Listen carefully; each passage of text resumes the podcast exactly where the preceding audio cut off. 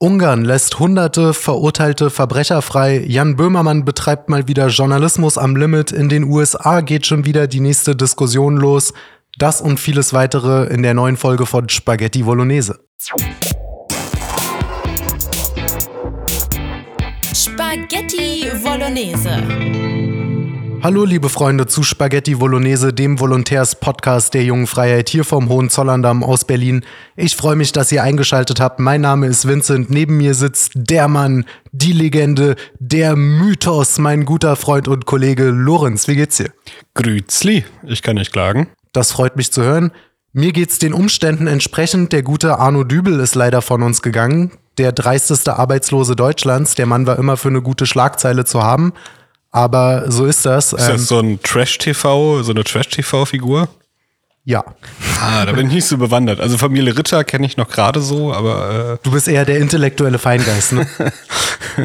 so, so ergänzen wir uns. Naja, ich würde sagen, dann äh, schnacken wir gar nicht lange rum. Schließlich ist Zeit Geld und Geld fehlt uns allen. Und wir kommen direkt zum ersten Thema. Da hast du dich mit befasst. Es geht um ein neues Gesetz, was in Deutschland kommen wird. tatsächlich, bevor wir zum ersten Thema kommen, muss ich erst äh, etwas aus dem letzten Podcast richtigstellen. Stimmt, da war ja was. Und zwar hatte ich da wohl gesagt, dass ähm, die Regierung wegen der Corona-Zeit 18 Milliarden Euro an Influencer ausgegeben hätte. Du hast ja sogar noch überrascht nachgefragt. Mich hat die Zahl auch überrascht, aber aus irgendwelchen unerfindlichen Gründen ähm, kam die damals heraus, als ich gerechnet habe. Sie ist aber natürlich Unsinn. Äh, sie ist allein schon deswegen Unsinn, weil die äh, Regierung seit 2020 allgemein für Werbemaßnahmen nur 513 Millionen ausgegeben hat. Und während der Corona-Zeit waren es für Influencer mindestens eine Million. Die genaue Zahl ist nicht, nicht bekannt, weil sie ja teilweise ähm, nicht sagen, wie viel es war. Und insgesamt für Corona, also Influencer und äh, Zahlungen an Influencer und Medienagenturen zusammengenommen, waren es 315.830.523 Euro und 37 Cent. Zeigt, Corona hat auf jeden Fall von den 513 Millionen das meiste verbraten. Nach dieser Richtungste Richtigstellung komme ich nun in der Tat zu meinem Thema. Und zwar hat das Innenministerium unter Nancy Faeser von der SPD einen Entwurf für ein neues Einbürgerungsgesetz vorgelegt. Äh, Nancy Faeser nennt es die finale Einigung der Regierungskoalition, also SPD, Grüne, FDP, nachdem vorher lange wohl beraten wurde. Und vorgesehen sind folgende Regelungen.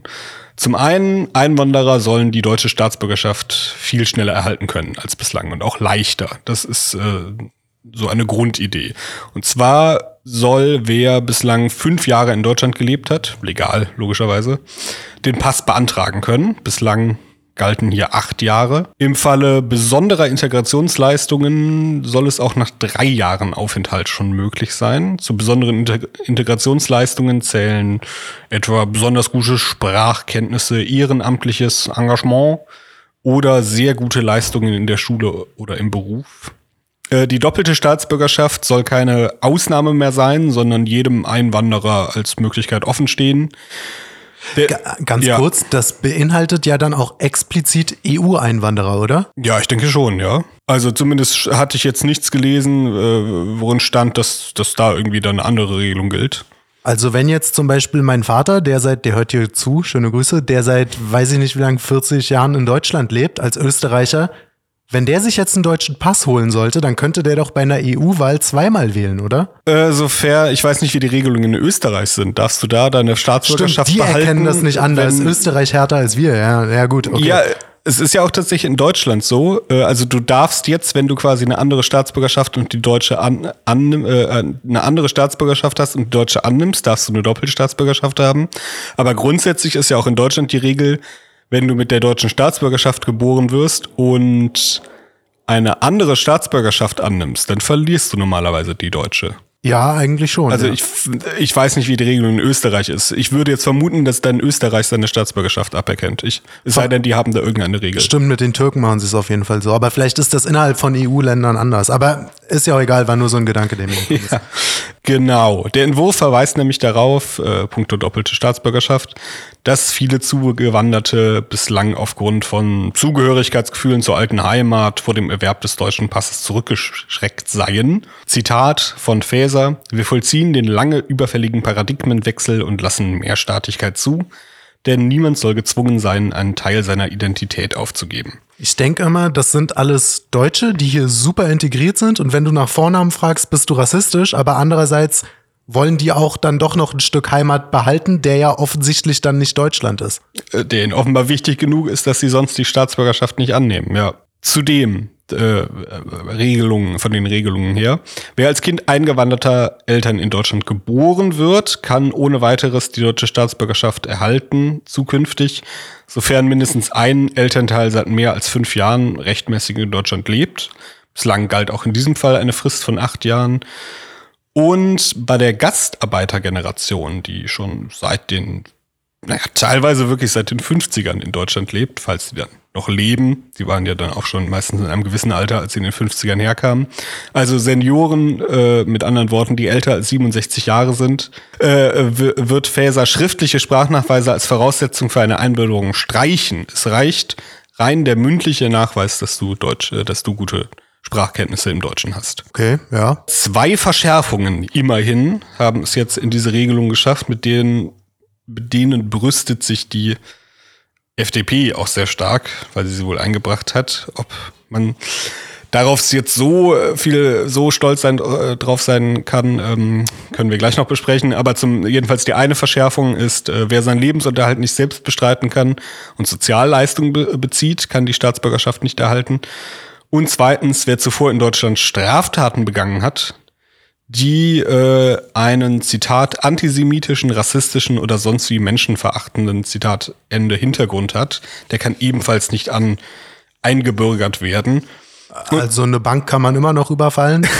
ja, das wäre auch tatsächlich oder, oder einen Deutschen kaputt hauen, weil Rassismus gegen Weiße existiert ja nicht. Also das wäre schon mein, mein erster Punkt. Diese letzte Regel ist so absurd. Also Warum Straftaten, nicht alle Straftaten. Eben, Straftaten begehen also völlig okay. Du kannst damit eingebürgert werden. Es sei denn, sie haben irgendwie einen, äh, einen, einen ideologischen Hintergrund.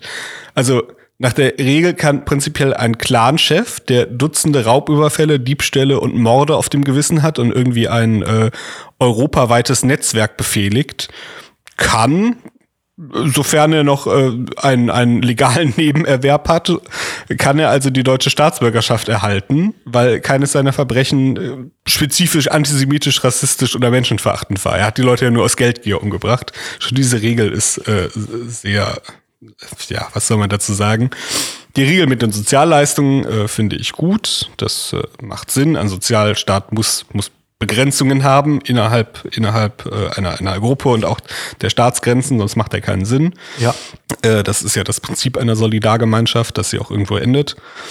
Ähm, man kann sich fragen, inwiefern jetzt diese allgemein der ganze Entwurf überhaupt viel ändert, weil in der derzeitigen Lage kannst du dich ja prinzipiell in Deutschland auch ohne Staatsbürgerschaft dauerhaft aufhalten. Du kannst Sozialleistungen beziehen, sofern du hier gearbeitet hast oder sofern du Asyl beantragt hast, ähm, beziehst du auch auch Sozialstaatsleistungen, nur dass die dann anders heißen. Richtig, ja. Ebenso kannst du ja problemlos arbeiten, es sei denn, du bist äh, ähm, bist als Asyl, Asylbewerber angekommen.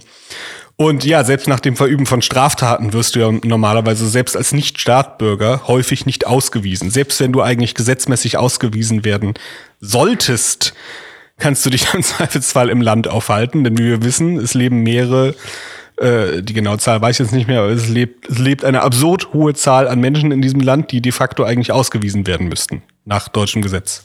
Prominentes Beispiel, was mir direkt ad hoc einfällt, war der staatenlose Palästinenser aus dem Zug in Bruckstedt, der da um sich gestochen hat.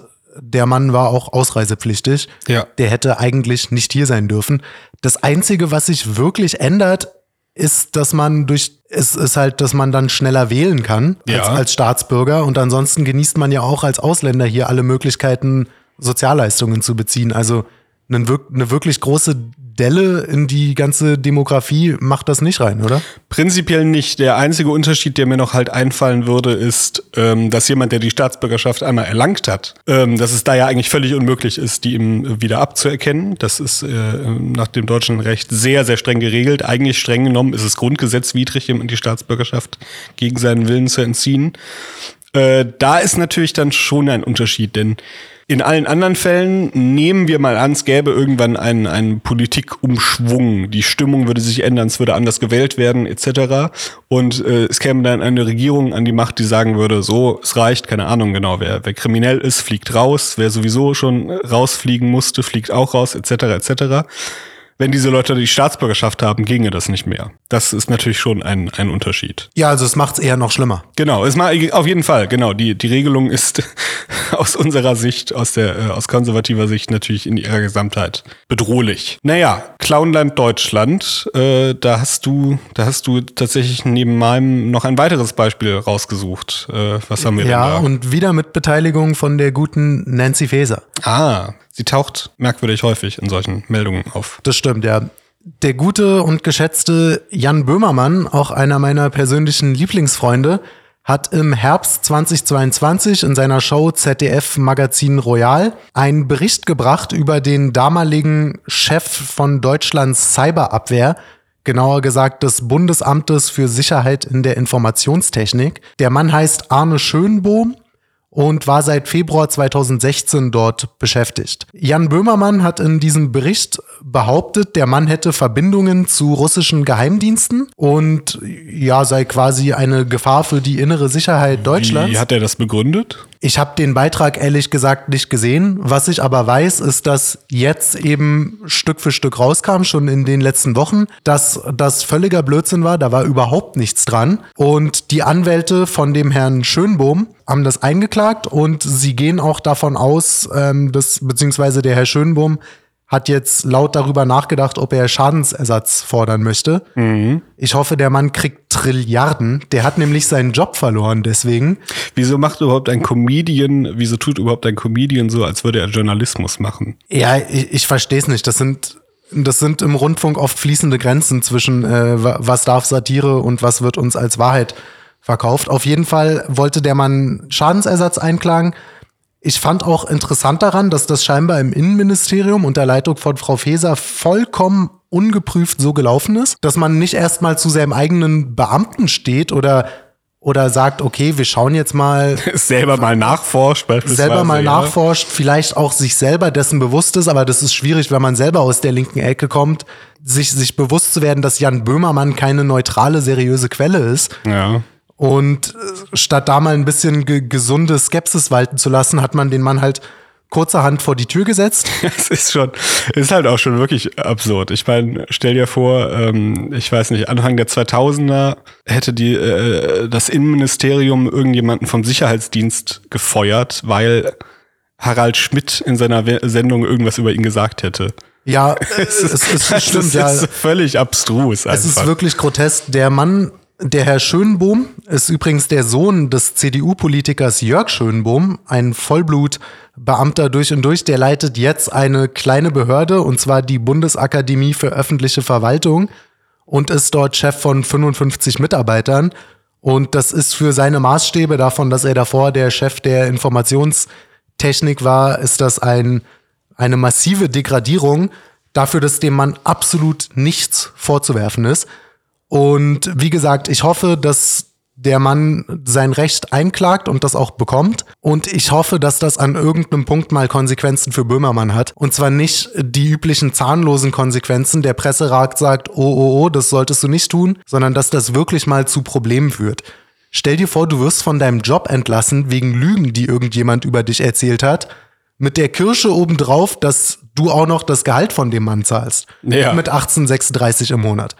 Das ist wahr, ja. Ähm, also Böhmermann ist das eine, aber ähm, Faeser macht in dieser Sache natürlich auch eine unfassbare Figur. Also wie gesagt, wie, der, äh, wie wir schon erwähnt haben, das nicht nachzuprüfen, sondern jemanden aufgrund einer Comedy-Sendung zu feuern. Das wäre eigentlich, wäre eigentlich schon längst der Punkt, wo man auch wieder sagen müsste, die Frau muss eigentlich zurücktreten. Also so jemand ist ja offensichtlich für ein politisches Amt nicht geeignet. Ja, es, es ist wirklich grotesk. Ähm, vor allem, wie gesagt, weil es Jan Böhmermann ist. Wäre das eine Wallraff-Recherche und der Mann macht dann da aus Versehen einen Fehler, da kann man ja noch sagen, okay, aber wir reden von dem Jan Böhmermann, der während Corona Kinder als Ratten bezeichnet hat, als Wirtstiere der Pandemie, der spöttische Lieder darüber gesungen hat, dass die ungeimpfte Oma qualvoll an Corona erstickt, der äh, gerne mal Marie-Louise Vollbrecht, eine selber links angesiedelte Biologin, die sich weigert, Männer in Frauenklamotten als Frauen anzuerkennen, auch mal zur besten Sendezeit als Scheißhaufen bezeichnet. Also,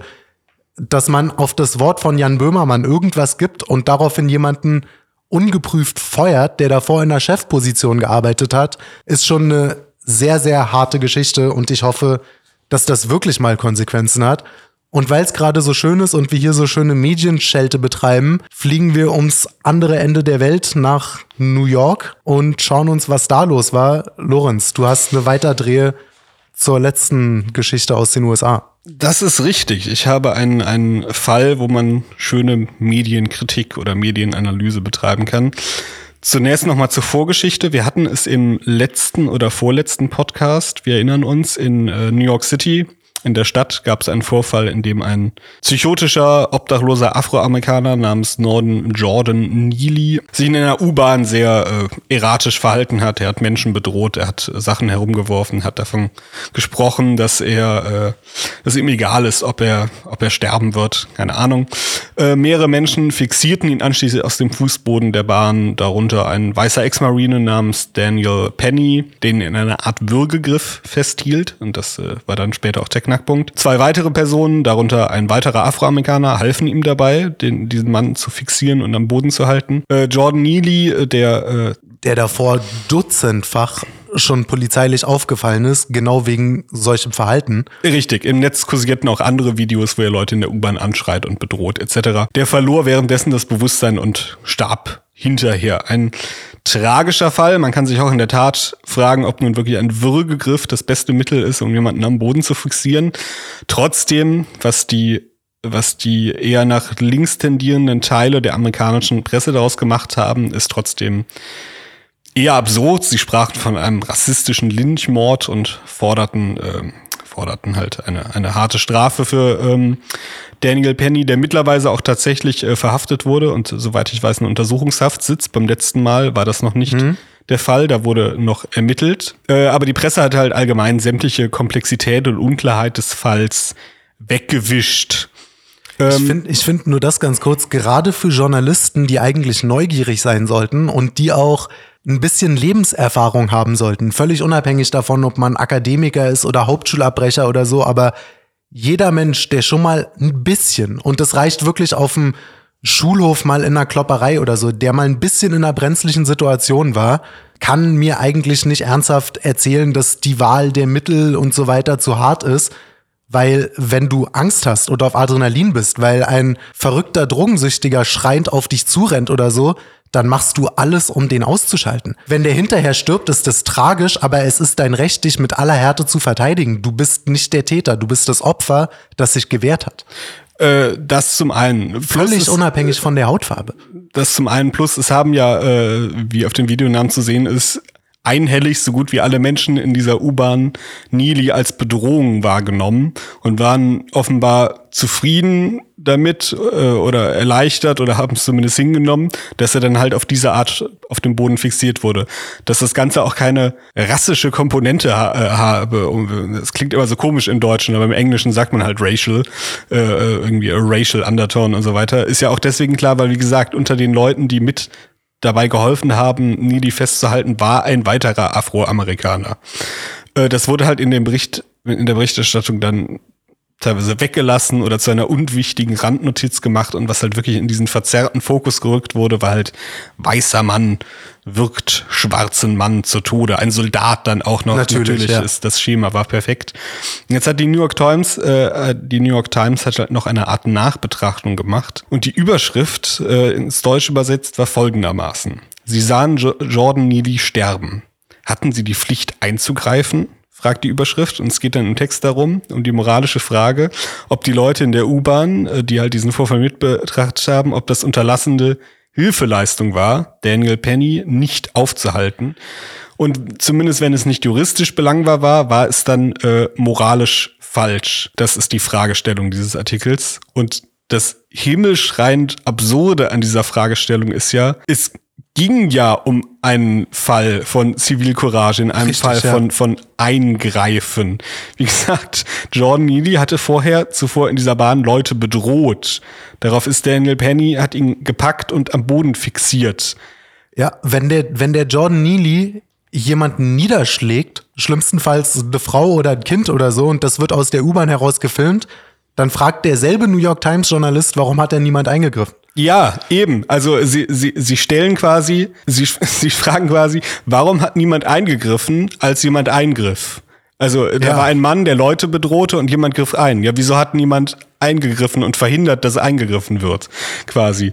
Also es ist, es ist so verdreht und ähm, indem sie halt auch all diese Fragen über, über, überspringen. Ähm, äh, etwa, ob Daniel Penny dann zum Beispiel vielleicht eine andere Möglichkeit gehabt, gehabt hätte als den Würgegriff oder wie vielleicht sinnvollere Zivilcourage ausgesehen hätte, was ja sinnvolle Fragen sind, oder wieso Jordan Neely mit seinen über 40 Vorstrafen überhaupt noch auf der Straße war. Der Mann war offensichtlich eine Gefahr für sich und für andere. Ja, das wird alles übergangen und stattdessen wird eine Frage gestellt, die eigentlich gar keine Frage ist, sondern die dazu dient, dieses Narrativ halt festzuklopfen, Ja.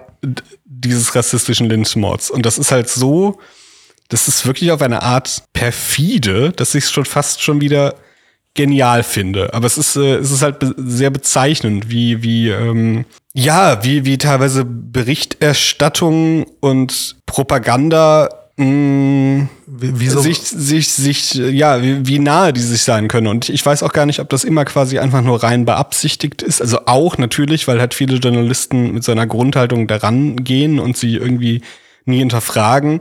Was wahrscheinlich auch eine Rolle spielt, ist, ist auch äh, natürlich, dass jeder, der einen Artikel schreibt oder einen Bericht und quasi von so einer Neutralität ausgeht, quasi ich, ich schreibe jetzt irgendwie einen neutralen Text, in dem keine eigene Perspektive auftaucht, da du es ja immer quasi an den gewöhnlichen Menschen quasi verkaufen willst, diesen Text, Ja. musst du ja quasi eigentlich immer das, was an gewöhnlichen Wertvorstellungen quasi in der Gesellschaft irgendwie äh, besonders stark ist, ja irgendwie in die Logik des Textes mit einbeziehen. Weil nur so, weil nur so quasi ist es ja dann ein, ein gewöhnlicher Text, der für den normalen Menschen verständlich ist. Das heißt, wenn die, die Linke halt quasi in der amerikanischen Presse besonders machtvoll ist, kann ich mir vorstellen, wird halt auch einfach ein, ein, ein Text in einer Zeitung quasi automatisch links, weil, weil ja immer quasi die Fragestellung ist, naja, wie versteht das jetzt der ganz normale Mensch? Wenn der ganz normale Mensch links geprägt, geprägt ist, kriegen Texte dadurch allgemein eine, eine linke Schlagrichtung. Das ist quasi eine Hu- Huhn-Ei-Frage, ob die linken Journalisten oder die eher linke Bevölkerung im Westen zuerst da war oder ob sich das auch gegenseitig bedingt. Ne? Ja, es ist natürlich eine gegenseitige ähm, Bedingung. Aber äh, wa- was ich halt äh, meine, ist quasi im, im Zweifelsfall kann es halt sogar unabhängig davon stehen, was der, ähm, was der Journalist an für sich denkt. Aber ja, wie, wie absurd und wie perfide und äh, das werden kann, zeigt halt jetzt so äh, eben so ein Artikel wie in der New York Times, der halt, naja, äh, der mit Berichterstattung, selbst wenn, selbst wenn der Typ oder die Frau, die diesen Text geschrieben hat, das vielleicht selbst glauben mag, der mit Berichterstattung gar nichts zu tun hat, sondern das ist halt wirklich, das ist wirklich kranke Propaganda. Also wir lernen daraus, wenn man Zivilcourage zeigt, dann sollte man lieber vorher gucken, welche Hautfarbe hat man selber, welche Hautfarbe hat der oder die andere, weil ansonsten ist es Rassismus. Genau. Und ich würde sagen, Rassismus gibt's ja auch in Deutschland. Vor allem ist die Nachfrage nach Rassismus in Deutschland extrem groß. Und da kommen wir doch direkt zum nächsten Thema, würde ich sagen. Die gute Bahar Aslan, eine Lehrerin aus NRW mit äh, Abschluss an, von der Universität zu Köln in Englisch und Sozialwissenschaften, die war bis noch vor wenigen Tagen Lehrbeauftragte für das Studienfach Interkulturelle Kompetenz an der Hochschule für Polizei und Verwaltung in Nordrhein-Westfalen. Einige von euch haben es bestimmt schon mitbekommen. Ich fasse das jetzt nochmal kurz zusammen, was die letzten Tage dort passiert ist. Am Samstag, den 20. Mai, hat sie auf Twitter geschrieben, Zitat, ich bekomme mittlerweile Herzrasen, wenn ich oder meine FreundInnen in eine Polizeikontrolle geraten, weil der ganze braune Dreck innerhalb der Sicherheitsbehörden uns Angst macht. Das ist nicht nur meine Realität, sondern die von vielen Menschen in diesem Land. Hashtag Polizeiproblem. Das war nicht das erste Mal, dass sie Dinge in diese Richtung getweetet hat. Sie hat schon am 29. Januar 2021 geschrieben, Zitat, ja, ich sympathisiere mit Linksextremisten und wissen Sie was? Ich werde morgen den rechten Rand abonnieren und finanziell unterstützen, also quasi Ihre Steuern in die Antifa investieren. Sie dürfen sich gerne bei meinen Dienstherren über mich beschweren. Daraufhin hat sich dann tatsächlich jemand beschwert, sie hat ja doch dazu aufgerufen. Und Bahar Aslan hat dann wenige Tage später am 3. Februar 21 nochmal getweetet, Zitat, Aufgrund einer ironischen Bemerkung auf Twitter hat man sich bei meinen Dienstherren und dem Verfassungsschutz über mich beschwert. Vorwurf, NRW-Lehrerin Bahar Aslan bekennt sich zum Linksextremismus und zur Antifa. Hashtag Twitter-Lehrerzimmer. Wo ich mich direkt frage, warum ironisch? Sie hat sich doch ein Magazin bestellt als Abo und dafür Geld ausgegeben. Ich weiß nicht, wie viele Leute ironisch Geld ausgeben Sie hat das ja offensichtlich schon irgendwie ernst gemeint. Aber gut. Es würde mich nicht überraschen, ja. Was ich ganz interessant dazu fand, dieses Magazin, Der rechte Rand, ist jetzt nicht das skandalöseste der Welt. Das ist jetzt nicht in die Media oder so. Die posten keine Gewaltaufrufe, sondern das Übliche, was man erwartet, wenn ein Magazin heißt, der rechte Rand, das antifaschistische Magazin. Die machen dann Gedenktexte, 30 Jahre Solingen oder berichten über angebliche rassistische Polizeichats oder behaupten, Elon Musk wäre glühender Antisemit, weil er George Soros kritisiert und so weiter.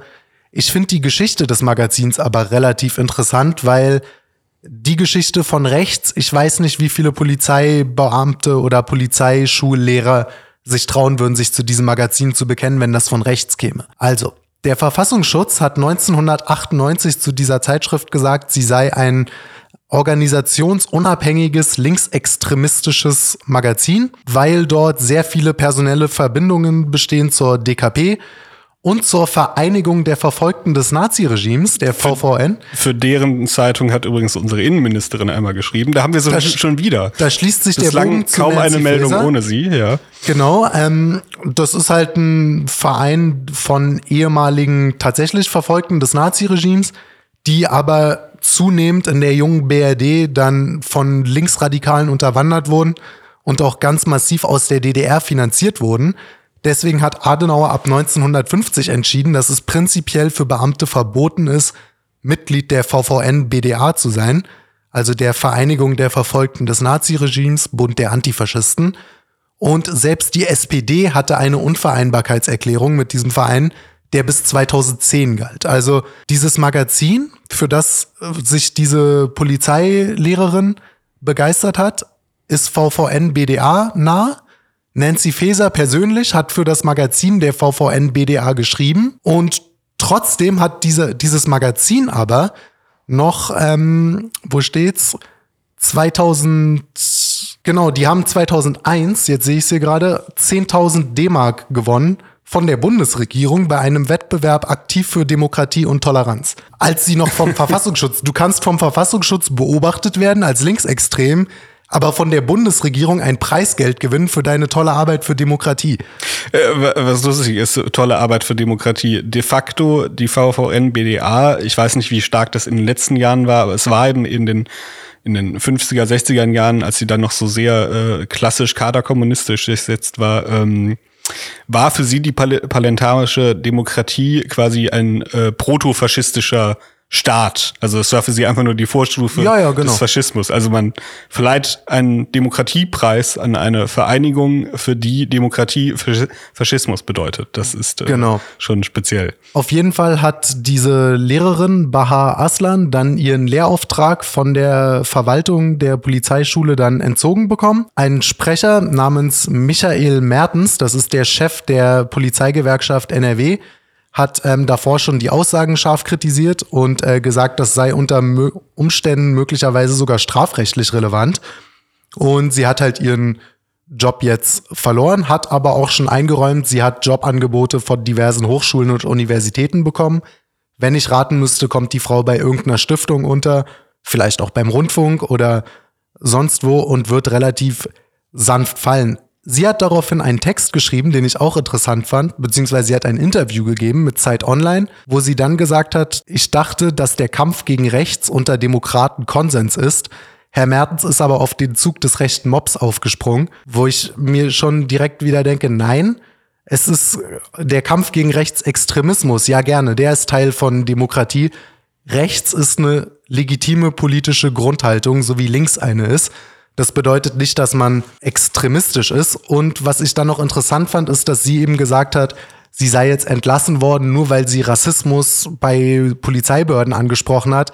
Zitat, genau das ist Cancel Culture. Wo ich mich ein bisschen frage, also da muss ich, da, da müssen sich die Linken heutzutage schon entscheiden. Entweder Cancel Culture existiert nicht oder sie ist gut, weil man ja für rassistische Aussagen und diese Leute bestimmen, was rassistisch ist, weil man dafür ja irgendwie auch Konsequenzen zu tragen hat.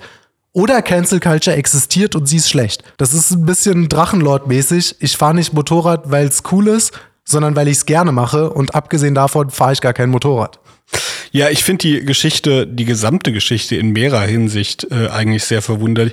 Um ehrlich zu sein, äh, sehr verwunderlich. Um ehrlich zu sein, verwundert es mich nämlich tatsächlich, dass es irgendwelche Konsequenzen hatte. Ich dachte tatsächlich, in der heutigen Zeit würde man damit was mit dem, was sie gesagt hat, durchkommen oder nicht nur durchkommen. Ich hätte mir, ich hätte, hätte mir auch vorstellen können oder fast schon erwartet, dass die Polizei sie irgendwie zum Gespräch bittet, um sich von ihr belehren zu lassen oder so. Also, dass sie entlassen wurde. Überrascht. Finde ich auch. Ich finde, das ist kein Fall von Cancel Culture, sondern von zu früh. Sie hätte es mal in fünf Jahren probieren sollen, wenn die Entwicklung so weitergeht. Vielleicht wäre sie dann damit durchgekommen. Ja, also pff, Cancel Culture, ja, kommt drauf an, was man jetzt unter dem, dem, dem Begriff versteht. Also klar, sie wurde wegen einer Aussage aus dem Job geworfen, da kann man meinetwegen sagen, das ist Cancel Culture. Äh, überraschend finde ich halt, dass stattgefunden hat. Überraschend finde ich auch, dass jetzt gerade die Aussage war, weil ich würde auch sagen, die äh, ihre vorherigen Aussagen, dass sie Linksextremismus unterstützt und dann auch ein de facto linksextremistisches Magazin abonniert und damit auch noch prahlt, das ist eigentlich krasser, als zu sagen, naja, in der Polizei gibt's Rassisten und das macht mir auch, Angst. Ja. Ich meine, die Wortwahl, mit der sie es gemacht hat, war schon, äh, war schon schwierig, aber ich fand die Aussage eigentlich sehr viel weniger problematisch als das, äh, was sie äh, vorher gepostet hat. Ja, ich glaube, das war auch, weil es mitten in Corona war. 2021 ja. bei ihrer ersten Ausgabe und ich glaube, da war einfach die Nachrichtenlage generell gerade eine völlig andere und da ist das so ein bisschen unter ferner Liefen geschwommen. Das mag sein. Vielleicht jetzt hat sie halt erwischt. Ja. Vielleicht war es auch eine, eine Ansammlung, quasi erst das und dann ein paar Monate später das und äh ich, ich möchte aber, ich kann das auch nicht so stehen lassen ich finde nicht, dass das eine Cancel Culture ist. Du kannst nicht bei McDonald's arbeiten und dann mit Klarnamen auf Twitter mit deinem Namen und deinem Gesicht schreiben, was das für ein Idiotenverein ist. Du hast eine gewisse Loyalitätspflicht und du bist ein Repräsentant deines Arbeitgebers. Gerade bei so wichtigen Sachen wie Beamten und Polizisten gilt das noch mehr als für den McDonald's-Mitarbeiter, für den das auch gilt. Du kannst doch nicht öffentlich deinen eigenen Berufsstand oder den Berufsstand für von den Leuten, die du da unterrichtest, diffamieren und dich dann wundern, dass das Konsequenzen hat. Ich habe jetzt nur mal das stimmt natürlich allein schon, weil Beamten ja auch noch viel strengeren unter Regeln ja. geworfen ist. Allein schon, dass du als Beamter ja ähm, äh, so eine eine wie heißt das eine Mäßigungspflicht hast. Also, genau, ja, du darfst ja auch nicht Fragen Mitglied von extremistischen Vereinen sein, wenn du Polizeibeamter sein willst, weil du kannst keinem Extremisten eine Waffe in die Hand drücken. Lustigerweise dazu hatte ich neulich was geschrieben. Du darfst tatsächlich Beamter sein und Mitglied einer Verfassung verfassungsfeindlichen Vereinigung sein. Aber das allein. Garantiert nicht Polizeibeamter. Okay, Polizeibeamter vielleicht nicht, ja. Naja, jedenfalls allgemein äh, als, als, äh, als Beamte, die sie ja offenbar ist, als Lehrerin, Lehrangestellte beim Staat, müsste sie eigentlich für jede, äh, allgemein für, für jede zu harsche politische Äußerung wäre das schon problematisch vom Beamtenrecht her. Ja, und weil es ja immer noch Leute gibt, die behaupten, Cancel Culture wäre eine rechte Verschwörungstheorie und das würde gar nicht existieren. Ich habe nur wirklich, das hat vielleicht zehn Minuten gedauert, mal so die knackigsten Beispiele zusammengetragen. Ich, ich mache es auch relativ kurz, nur um mal so ein paar Sachen rauszusuchen von echter Cancel Culture, wo Leute sich kein unprofessionelles Verhalten am Arbeitsplatz haben zu Schulden kommen lassen und trotzdem Probleme bekommen haben. Also, die Ärzte haben sich selber gecancelt, die Musikband, die haben im letzten Sommer ein Konzert gespielt, die Fans wollten ihren Hit Elke hören und die Ärzte haben gesagt, nein, der Song ist misogyn und Fatshaming und letztes Jahrtausend. Der Ravensburger Verlag hat auch im letzten Sommer Winnetou aus dem Verkehr gezogen, wegen kultureller Aneignung und Rassismus und Verherrlichung, weiß ich nicht, des Völkermords an den Indianern oder was auch immer. Erst vor ein paar Wochen durfte der Seniorinnenchor der Arbeiterwohlfahrt, die sind unverdächtig irgendwas mit Rechten zu tun zu haben, bei einer sogenannten musikalischen Weltreise nicht mit Sombrero-Hüten auftreten. Als Robert Malone, eine der Pioniere der mRNA-Technik, sich kritisch zur Corona-Impfung geäußert hat, und zwar nicht im Sinne von, die Echsenmenschen versuchen euch alle zu vergiften, sondern im Sinne von, naja, das ist eine neue Technik und als junger Mensch ohne Vorerkrankung würde ich nicht unbedingt dazu raten. Daraufhin hat der Mann seinen Twitter-Account verloren. In der Schweiz durfte die Band Lauwarm bei einem Musikfestival nicht auftreten, weil sie als weiße Rasterfrisuren tragen. Hans-Georg Maaßen hat seinen Job verloren, weil er die Hetzjagden von Chemnitz bezweifelt hat und so weiter und so fort. Für mich ist Cancel Culture etwas, was von oben nach unten geht, von der Autorität zu dem Gecancelten und was vor allem da, darum sich, sich, sich auch dadurch definiert, dass du nichts getan hast, was irgendwie arbeitsrechtlich oder strafrechtlich problematisch wäre und du trotzdem deinen Job los bist. Das ist, finde ich, ein stärkeres Beispiel, als wenn jemand einfach seinen eigenen Arbeitgeber mit Dreck bewirft und dann halt die, die Rechnung bekommt. Äh, selbstverständlich, ja, das ist wahr. Naja, das lässt sich jetzt schwierig überleiten, außer vielleicht so, dass es derartige Verrücktheiten in Ungarn nicht gibt. In Ungarn löst man seine Probleme anders. Da hast du dich vorbereitet. Was hat Orban jetzt schon wieder ausgefressen, Lorenz? Naja, ungewöhnlich ist das schon, was die äh, Ungarn dort gerade äh, machen. Und zwar ähm, wurde eine neue juristische Praxis eingeführt, die ähm, dazu führt, dass ausländische Schlepper nicht mehr im Land inhaftiert, sondern freigelassen werden.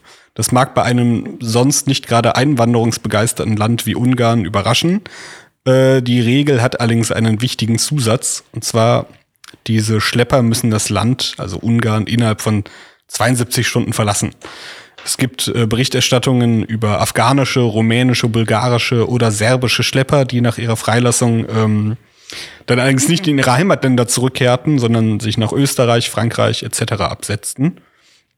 Der Staatssekretär Sekretär des Innenministeriums, ähm, ich weiß jetzt leider nicht, wie man ungarischer Namen Ich ausspricht. glaube, man nennt ihn Benze. Benze Redfari von der Fidesz-Partei, der rechtfertigte die Praxis mit der drohenden Überbelastung der ungarischen Gefängnisse, äh, den hohen Kosten, die das Ganze mit sich trägt, sowohl die Grenzen zu schützen als auch diese Schlepper zu inhaftieren und dem Unwillen der EU, Maßnahmen zum Grenzschutz zu ergreifen. Die derzeitigen Kosten für den Grenzschutz betragen ähm, seit 2015 für die für Ungarn nämlich mehr als 1,5 Milliarden Euro.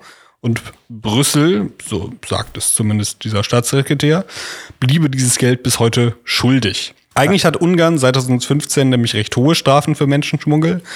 In schweren Fällen, etwa ähm, wenn es in, in Form einer kriminellen Vereinigung vorliegt, also da jetzt nicht einfach nur jemand quasi als One One-Man-Mafia äh, das Ganze macht, sondern als Gruppe gibt es bis zu 15 Jahre Haft. Das kriegst du in Deutschland für Mord teilweise.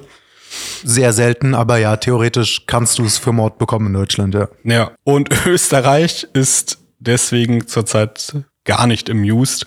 Am Montag hatte der Außenminister, hatte das Außenministerium den ungarischen Botschafter herbestellt, um sich mit ihm zu besprechen.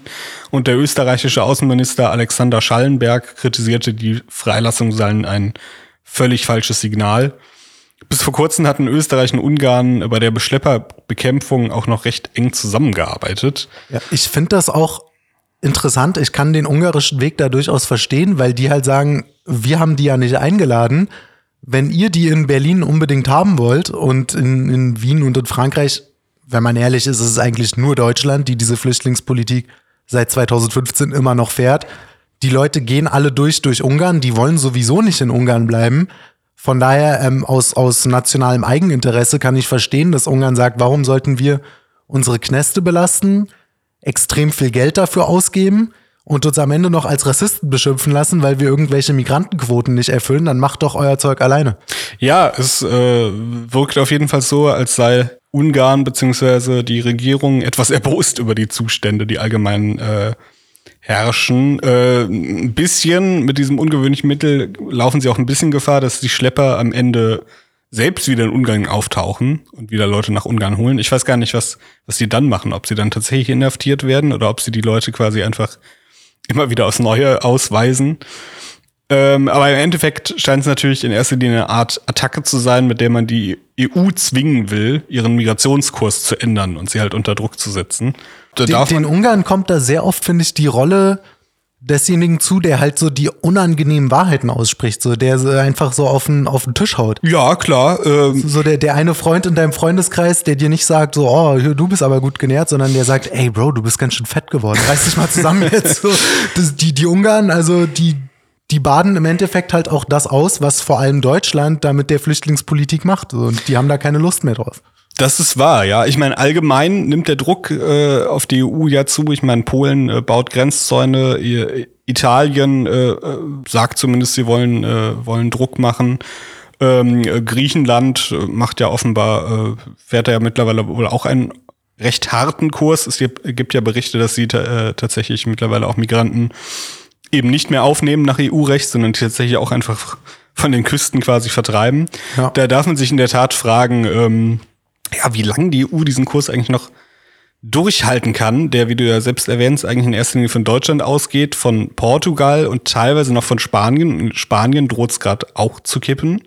Äh, die Vox hat, äh, hat äh, gute Ergebnisse, plus die spanische Christdemokratische Partei äh, wird deutlich konservativer. Ja, dass, dass Ungarn jetzt zu solchen Maß- Maßnahmen äh, greift, ist schon interessant. Äh, Ungarn ist allgemein eigentlich ein Land, das wir öfter mal in den Podcast aufnehmen sollten. Eigentlich ist es nämlich streng genommen das einzig europäische Land, wo nicht nur vielleicht die Regierung konservativ oder rechtskonservativ ist, sondern wo wirklich auch die ganzen öffentlichen Institutionen wie äh, Universitäten, Medien etc. Äh, Ja. von, von Rechtskonservativen Zumindest das einzige. EU-Land. Also Ja. wenn wir jetzt nicht Türkei oder Serbien oder so mit dazu zählen, sondern wirklich EU-Länder, da ist Ungarn definitiv ein Außenseiter und ein, hat ein Alleinstellungsmerkmal, was das angeht. Ja, und selbst in Serbien ist die Gesellschaft, glaube ich, sehr konservativ, aber ich glaube, die haben da nicht mal so eine wirklich rechtskonservative Partei. Zumindest hatte mir das mal ein Serbe so erklärt, dass es da nichts gäbe, keine Partei, mit der er wirklich zufrieden wäre. Naja, gut, aber das ist ein anderes Thema. Ja, ich würde sagen, in dem Sinne, wir behalten mal im Auge, was in Ungarn los ist und ob die New York Times da neue schockierende Erkenntnisse sammelt über den rassistischen Mord in der U-Bahn an dem armen Mann, der gar nichts gemacht hat.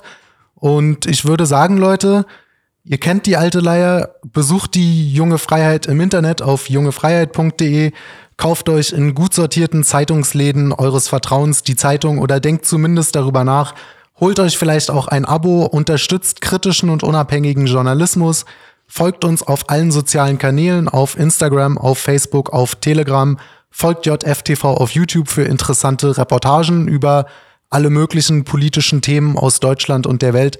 Wenn ihr in Berlin seid, besucht die Bibliothek des Konservatismus, folgt auch denen auf YouTube und hört euch deren Philosophie-Podcast Cut Echon an. Lasst euch nicht von Jan Böhmermann euren Job streitig machen, kommt gut ins Wochenende, lasst euch nicht ärgern, bleibt frohen Mutes und bis zum nächsten Mal. Ciao Leute. Au revoir. Spaghetti Bolognese.